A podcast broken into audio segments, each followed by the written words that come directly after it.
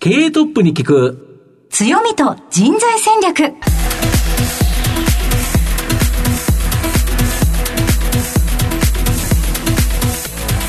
毎度相場の福の神こと藤本信之です。アシスタントの飯村美希です。経営トップに聞く強みと人材戦略この番組は相場の福の神藤本信之さんが注目企業の経営トップや人材戦略を担うキーパーソンをゲストにお迎えしてお送りします。企業を作るのはそこで働く人ということなんですがゲストには毎回事業戦略上独特の強みとその強みを生かすための人材戦略じっくりとお伺いしていきます。この後早速トップのご登場です。この番組は JAC リクルートメントの提供でお送りします。経人材戦略。経営トップに聞く強みと人材戦略。本日のゲストをご紹介します。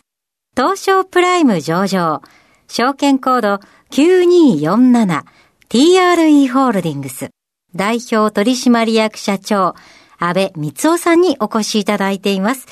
安倍さん本日どうぞよろしくお願いいたしますよろしくお願いいたします。よろしくお願いしますでは早速ですが TRE ホールディングスの事業内容のご紹介をどうぞお願いいたします TRE ホールディングスはですね、えー産業廃棄物の処理、えーそれから、えー鉄スクラップなどの金属、家電のリサイクル、あるいは、えーバイオマス発電、えーなどをやっているう会社でございます。えーその他としてですね、トマトとかキクラゲなどのお農業生産物を、はいえー栽培していたりとか、林業会社もお持ってございまして、竹林業という会社がございます。えーこういう会社を通じて、えー植林の事業であったりとか、山の環境にいい事業をやってございますので、まあ、水と空気と大地にいいことをすべてやっている環境企業でございます。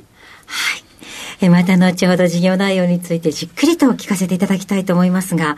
まずはトップは企業にとって大切な人材であり強みでございます。トップのお人柄に迫らせていただきたいと思いますので、しばし質問にお付き合いどうぞよろしくお願いいたします。はい、よろしくお願いします。では、安倍さん、生年月日を教えてください。えー1960年、えー昭和35年の6月29日生まれです。現在おいくつでしょうか？えー63になりました。はい。ご出身はどちらでしょうか？えー栃木県の足利市というところが出身地になります。子供の頃ご自身ではどのようなお子さんだったと思われますか？いや、もうあの、ごく平凡なですね、平均的なあー子供だったというふうに思います。田舎ですので、えー野山がたくさんありましたので、そういうところを駆けずり回ったりですね、まあ、あの、学校の校庭でですね、えー野球とかサッカーとか、こういうことをやっている普通の子供でした。将来はこうなりたいなど夢はありましたでしょうか？あの、やっぱり親からはですね、えー人に迷惑をかけない、えー人に役に立つですね、大人になりなさいと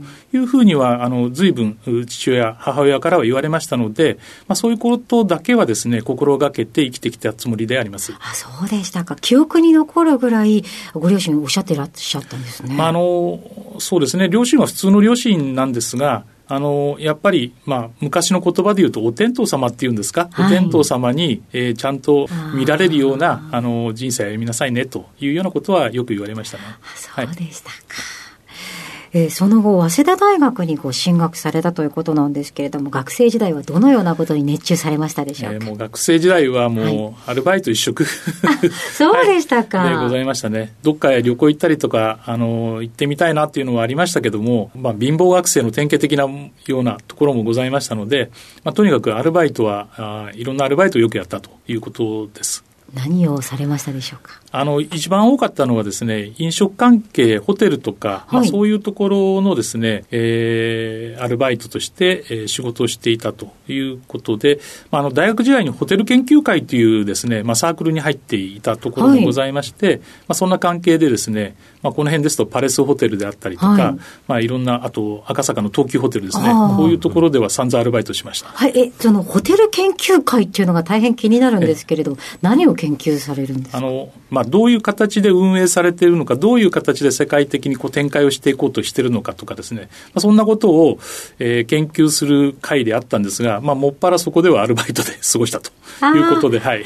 なかなか研究の方が進みませんでしたね、はい、その観光業界というかホテル業界に興味を持ったきっかけというのはあったのでしょうか？あの、たまたま私の姉がですね、旅館業のところの家に嫁いだあというところがございまして、そんなのがきっかけでですね、ちょっとホテルに興味を持ったということであります。あ、そうでしたか。はい、その後、えー、社会人のスタートはどちらだったのでしょうか？今はもう、あの、りそな銀行という名前になりましたが、えー、スタートは共和銀行というですね、銀行に就職をいたしました。はい。銀行を選ばれた理由は何でしょうか？あの、これはですね、たまたまだったんですが、はい、他のメーカーさんに、あの、入ろうと思って、えー、おりましたところ、私と一緒に就職活動をしていた人間が、まあ、その共和銀行にですね、入るとい。うことになりまして、はい、私は外の公園で待ってたんですけども、はい、まだその共和銀行がですね、まだ採用人数が足りないとい。うことで、はい、まあ、その私の友達に、君の友達で誰かうちに入りそうな子はいないのかっていうことで、うん、入りそうな子はいないんだけども、まあ、その今、外で待たせてるやつはいますよと。いうことになって、じゃあそれすぐ連れて来いということになってですね、はい、あのそこから食事をご馳走になって、はい、そのままですね、はい、縁がつながっちゃったと。はい、よく聞くお話まあそうそうですね、でもご縁ですね。そうですね。はい。そうでしたか。何年ほどお勤めだったのでしょうか。えっ、ー、と、銀行にいたのは、えー、34年間ですね。どのようなお仕事をされていたのでしょうか。まあ、あの、営業が、あの、中心で支店の経験が多かった。あということですね、それと、まあ、本部と支店を行ったり来たりということなんですが、あの地方の経験もありまして、まあ、どちらかというと、あの銀行の場合はあの本店とか、まあ、本社とかですね、山手線の中とかがですね、まあ、エリートコースなんですけど、私はそれよりもちょっとそこから外れた視点でですね、まあ、あわやのりこみたいな、はい、ゴルフで言うとですね、はい、グリーン、グリーンにちょっと届かなかったと いうようなところの視点の経験が非常に多い。今のゴルフやられている方は、ピンポイントで今のをバチンと、あの、分かったようなところがあるのでしょうか。えー、その後、この TRE ホールディングスにご縁ができたきっかけというのは、どういったのご経緯があるのでしょうか。TRE ホールディングスのですね、設立の母体になりました、あの、株式会社武井という、はい、まあ、カタカナで書きますけども、廃棄物処理をやっている会社がございまして、えー、そちらの私の前の社長がですね、実はその銀行の時に私を、えー、人事部で採用していただいた調査役の方、山口さんっていうんですけどもね、えー、その山口さんという方が、ちょっと外のお友達連れてきていらっしゃいっていうそうです。へえ、はい、そこにつながったと、えー、はい、そういうことです。不思議な。えーそうでしたか？で、あの、その後も、えー、親しくされていって、ご縁が続いていたということだ。親しくは、あの銀行ですからいろんなとこ行ってですね、はい、あんまりその後はずっと縁がなかったんですが、はい、お前を採用したのは俺の責任だとい。うふうに言われてですね、はい、その後、あの、定年になりそうな時になったら、まあ、うちの会社に来ないかということで、えー、そういう形のご縁です。はい、そうでしたか。えー、えー、その後、えー、現在、社長という、えー、お立場でいらっしゃいますけれども、あの振り返ってみて、いかがでしょうか？そうですね、あの銀行の時はやっぱりあの非常にいろいろな経験もさせていただきました。えー、中でもやっぱり一番大きな経験はですね、まあ、日本のこの経済史にも残りますけども、リソナショックという、はい、言われるですね、えー、ものがございました。まあ、不良債権のですね、処理で日本経済が大変疲弊をしていた時に、りそな銀行へのですね、公的資金の注入でですね、これ以上悪化することがないだろうと国が支援を、銀行の、えー、支援をするということでですね、不良債権問題に一定のけりがついた、これ、えー、小泉内閣の時でございますけれども、はい、これがやっぱり一番大きな、あの印象というか、転機というか、それになってますね、えー、ぜひですね、この社長になられてからの最初のご挨拶について伺っていきたいのですが、皆さんの前でどのようなお話をされましたでしょうか？そうですね。あのよく世の中では三方よしっていう言葉を言われてますけど、はい、まあ、私は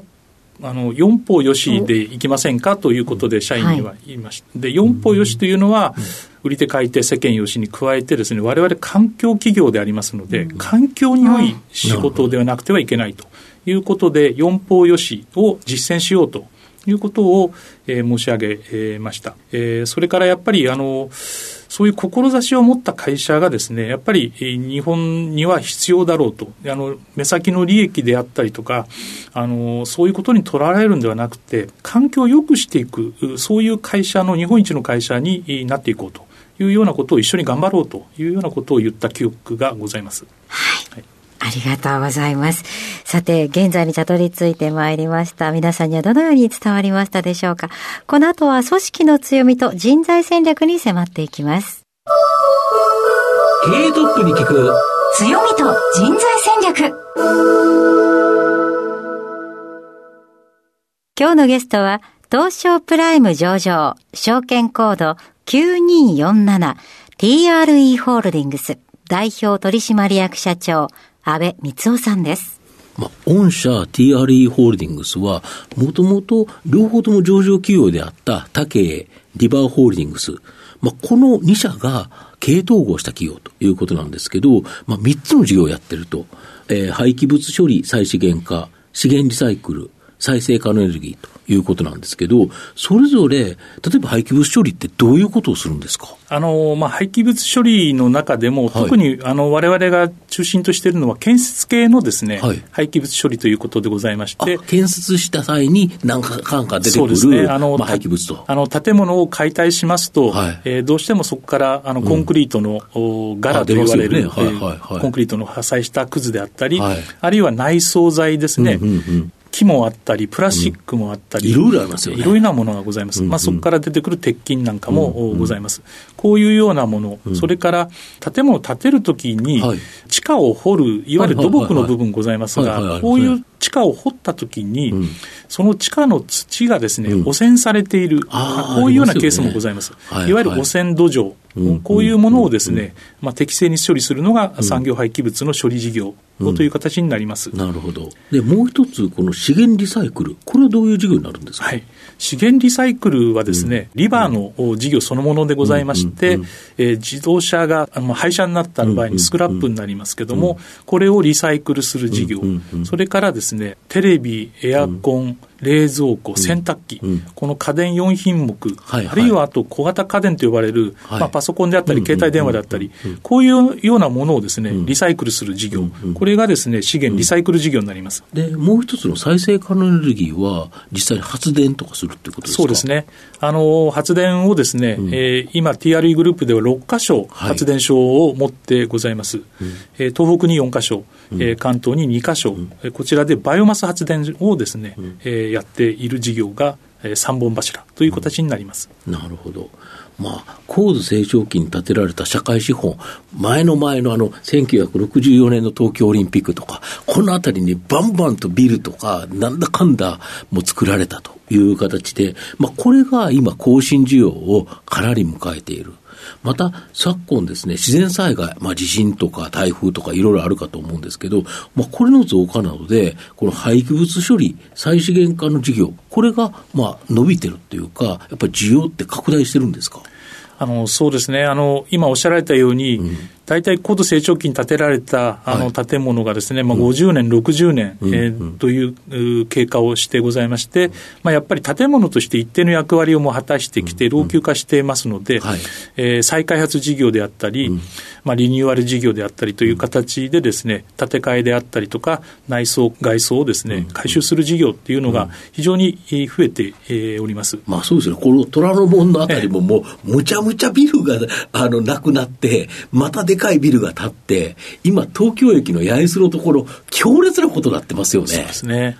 あの、そういう昔ながらの風情のある居酒屋とかですね、うんはい。あの、飲食店がなくなるのは、ね、本当寂しいんですけども、うんうん、あの、一方で、やっぱり綺麗なこういう高い、うん、ビルがですね、うん、どんどんできているということもですね、これはまた、あの、経済の活性化にも役に立つことだと思いますが、こういうような再開発事業のところでの廃棄物の処理については、まあ、われのグループがですね、非常に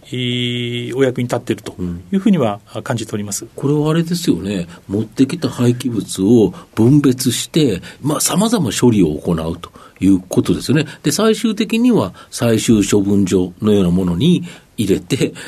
ということですよね。そうですね。あの、例えばコンクリートなどであればですね、はいはい、あの、細かく砕いてですね、はい、道路の下の路盤材、こういうものに再生して、再生してリサイクル使うと。はい。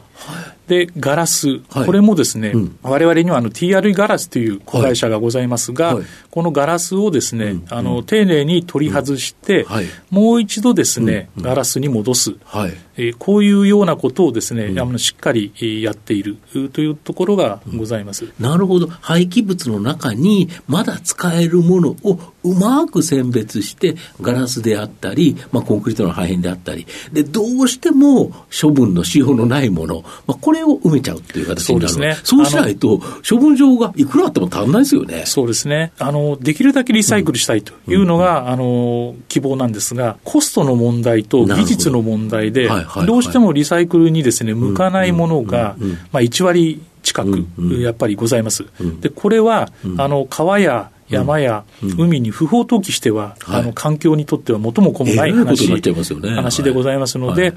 えー、きちんと適正な管理をですね、する、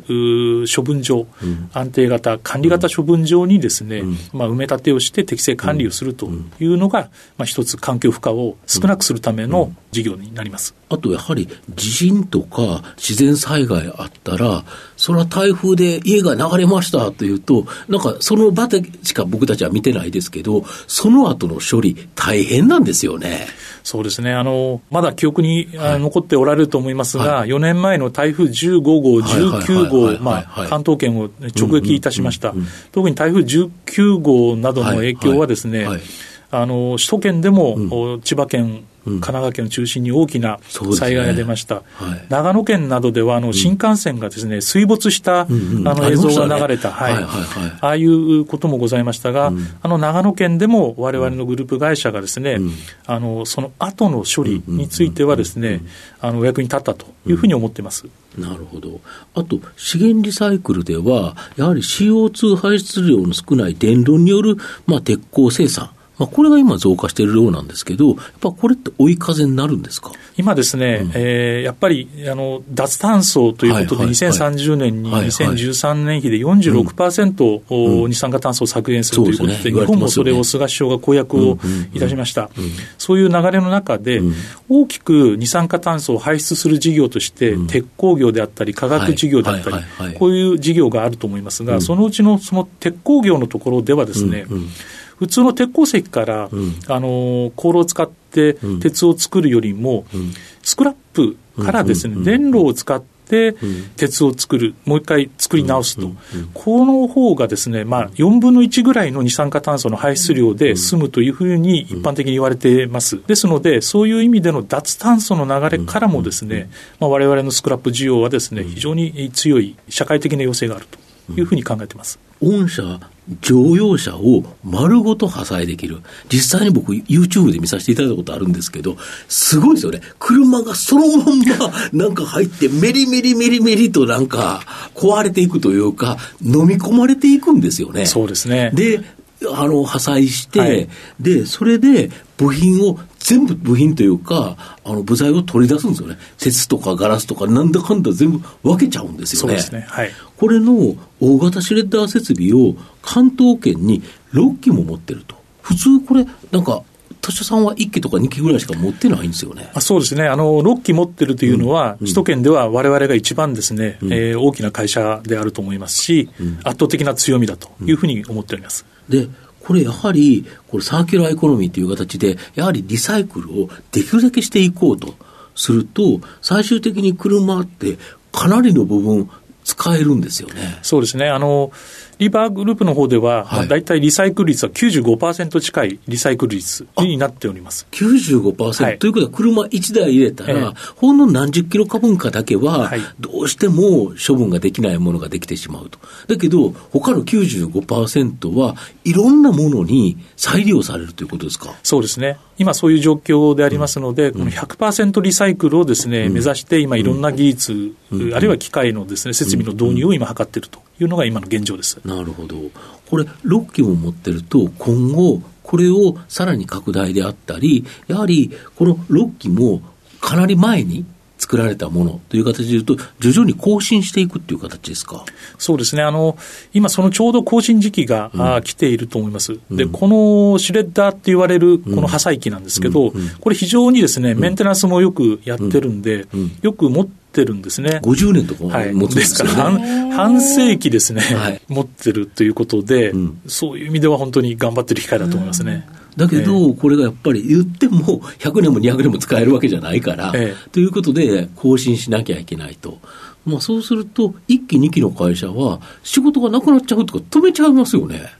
けど、御社の場合は6つあるから、1個止めても、他の5個でやれるから、そこは全然大きな強みですよね。あの、そう言っていただくと大変ありがたいと思いまして、うん、あの、やっぱりお客様に迷惑をかけないでですね、あの、事業を継続するっていうのは大事なことで、まあ、我々のところは順次ですね、シュレッダーを更新していくことによってですね、お客様の受け入れ体制はですね、しっかり維持した上で営業活動をやっていきたいと。なるほど。はい。今後 M&A とかさまざまグループ化という形で、やはり他のこういうような設備を持ってる会社、ここともっていう形ですか？M&A については、これまでも積極的にやってきましたが、うん、やはりあの今、事業の承継の問題ですね、後継ぎがいないとか、えー、そういうことも非常に多く抱えている企業さんが多いです、そういう中で、一緒にわれわれとですね、あのやっていただくところがあればですね、そちらの会社さんのですね経営もしっかり守り、営業権も守りですね、お互いにこういい関係でですね、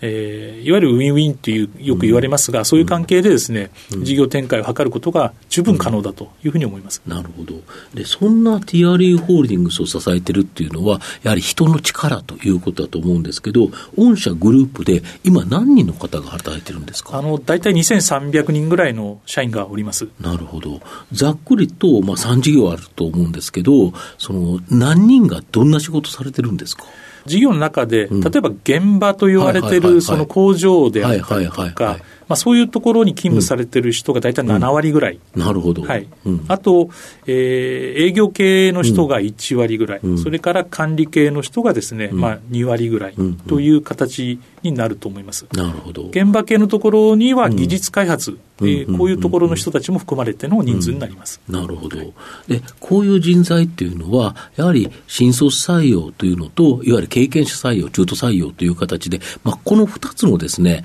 人材を持ってくる手法があるかと思うんですけど、例えば今年4月って、グループで何人ぐらい入社されたんですか、ちょうど30人ぐらいの方がですね、入ってえー、来ております。なるほど。毎年大体20人、うん、30人ぐらいのですね、うん、新卒の採用をさせていただいていると。なるほど。はい、TRE ホールディングスにはこんな方に入っていただきたいというような望む人物像のようなものございますか？特にですね、うん、あの我々なかなかそんな、うん、あの贅沢言える会社ではないんですけども、えーやっぱりあのやる気のある人であればですね、あの誰でもですね、うん、えー、来ていただければありがたいなと。だけど、御社の場合、本当にあの社会になくてはならないですよね。うん、要は、何らかかんだか経済活動を行うと、ビルを建てると。実はビルをどっか壊してるわけなので、その処分がいる。車に乗る、車会社は作ってくれるけど、別に車会社は処分してくれない。うん、とすると、やっぱり、なんか最後に絶対必要な企業ですよね。あの、そう言っていただけると大変、あの、嬉しいですね。しかも、それを適正に処理しないと、環境がえらいことになると。これもそうですよね。適当に野山に捨ててくる、えらいことですもんね。そうですね。うん、ですので、われわれの社会的使命っていうのは、やっぱりあの自分たちの子供、あるいは孫の世代にですね、その世代に、まあ、環境をきれいな状態で引き継ぐというのが一番あれだと思いますし、後の世代の人たちから、われわれ今、環境を預かってるというようなですね、気持ちを持って仕事をしております。ですので、やっぱりそういう働いてる人もですね、環境に非常にこう、感度の高い方、あるいは人のため、世の中のためにですね、役に立ちたいという方がですね、非常に多いという理解をしてますので、まあ、ぜひこの環境をですね、やっぱりまだまだですね、あの環境は負荷がかかって荒れている、うん、まあ、最近、あの海洋プラスチックの問題も、うん、あのあまり言われなくなりましたけども、うん、やっぱり海は汚れてます、ね。えー、ですからあの空気も大地も汚れてるということになると思いますので、われわれ一生懸命頑張ってですね、これを少しでも改善していきたいというふうに思います。まあ、日本というのは逆に言うと、国土が狭いから、汚しちゃったら、そこに住んでるんだから、絶対に汚せられない。だからこそ日本人って環境に厳しいっていうか、うん、まあ非常にセンシティブで、逆に言えば、その日本の技術が今後世界で活躍できる技術になる可能性ありますよね。そうですね。ですから、あの、道路にプラスチックが落ちてたり、缶が落ちてたりところを歩いてても、皆さん楽しくないっていうか、嬉しくないですよね、だから。そういう面で言うと、そういう国がやっぱり違ってくるとということですよね。そうですね。あの、うん、我々余談ですが、あの、本社の周辺であったり、はい、工場の周辺であったりとか、はい、あの、ゴミ掃除はよくみんなでやるんですね。はい、まあ、本社がある芝、うん、浜松町、はい、この辺ですとですね、はいヘパリーゼとチューハイの缶がですね、一緒にセットになって 置いてあるのがいっぱいあるんですね。それよく拾います。えー、ぜひそのその缶と瓶は我々リサイクルできますので、あまあ、そういうことをしっかりですね、環境を守っていきたい。ゴミにするんではなくて、はい、資源にしてほしいということですね。分ければ資源です。なるほど。はいでは、藤本さん、最後の質問をお願いいたします。あの、リスナーの方にですね、何か一冊書籍、本をですね、お勧めいただいてるんですけど、何かお勧めの本ございますでしょうか？なかなかですね、お勧めの本と言われてもあれなんですが、うんうん、今また、こういう時代になってあれですけど、うん、あの昔読んだ本で、はい、えー、山岡宗橋さんの本で、徳川家康っていう26巻の本がございます。あの徳川家康ご存知のように、大変、あの江戸幕府開くまでいろんな苦労がありましたが、うん、それ以降ですね、江戸時代って250年、うん、60年ですね、うん、大きな戦争がない、戦乱の世の中ではない平野の安定した時代を作られた、礎を作られた人が、まあ、ご存知のように徳川家康ですが、今やっぱり世界の情勢見てますと、やっぱり自国主義であったり、自分たちの覇権主義であったり、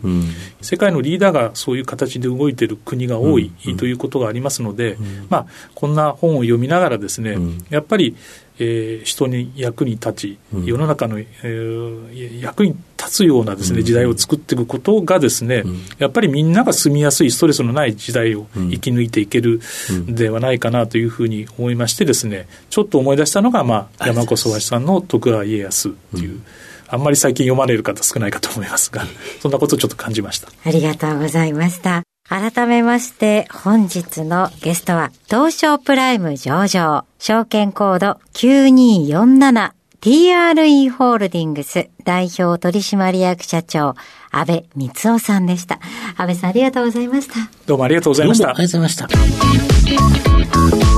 経営トップに聞く強みと人材戦略東証プライム上場 JAC リクルートメントは世界11カ国に展開するグローバルな人材紹介会社です。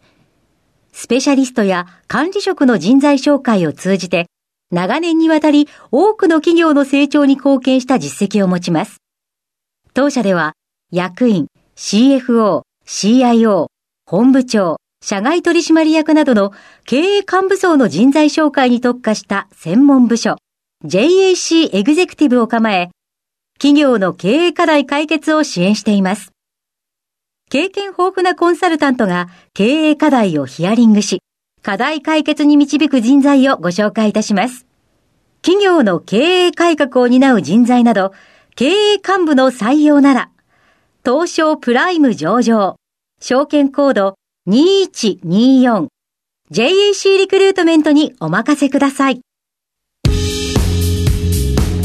お送りしてきました経営トップに聞く強みと人材戦略。そろそろお別れのお時間です。今日のゲストは TRE ホールディングス代表取締役社長安倍光夫さんでした。それではここまでのお相手は相場の福の神こと藤本信之と飯村美希でお送りしました。次回のこの時間まで。ほなまたお昼やで。経営トップに聞く強みと人材戦略この番組は JAC リクルートメントの提供でお送りしました。